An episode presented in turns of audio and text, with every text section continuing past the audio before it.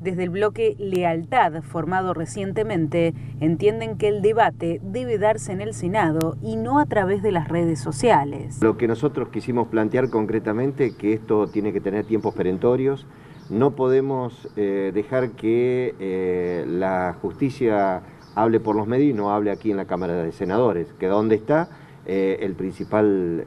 involucrado, denunciado, y en ese aspecto lo que le vamos a pedir eh, darnos un tiempo, un par de días, sino que a su contrario haremos una presentación formal de que antes de fin de año eh, tengamos la presencia de los, de los fiscales aquí en la Cámara de Senadores. No estoy avalando la condena previa, por eso quiero que los fiscales vengan a exponerlo. Eh, entonces, porque, porque si nosotros seguimos llevando todo esto, como en tantas otras ocasiones, desde los medios de las redes sociales este, se instala que hay un culpable, bueno, entonces, si no hay culpabilidad, este, se limpia su buen nombre y honor, y si hay culpabilidad, bueno, ahí habrá otro paso que tiene que dar la Cámara, pero, pero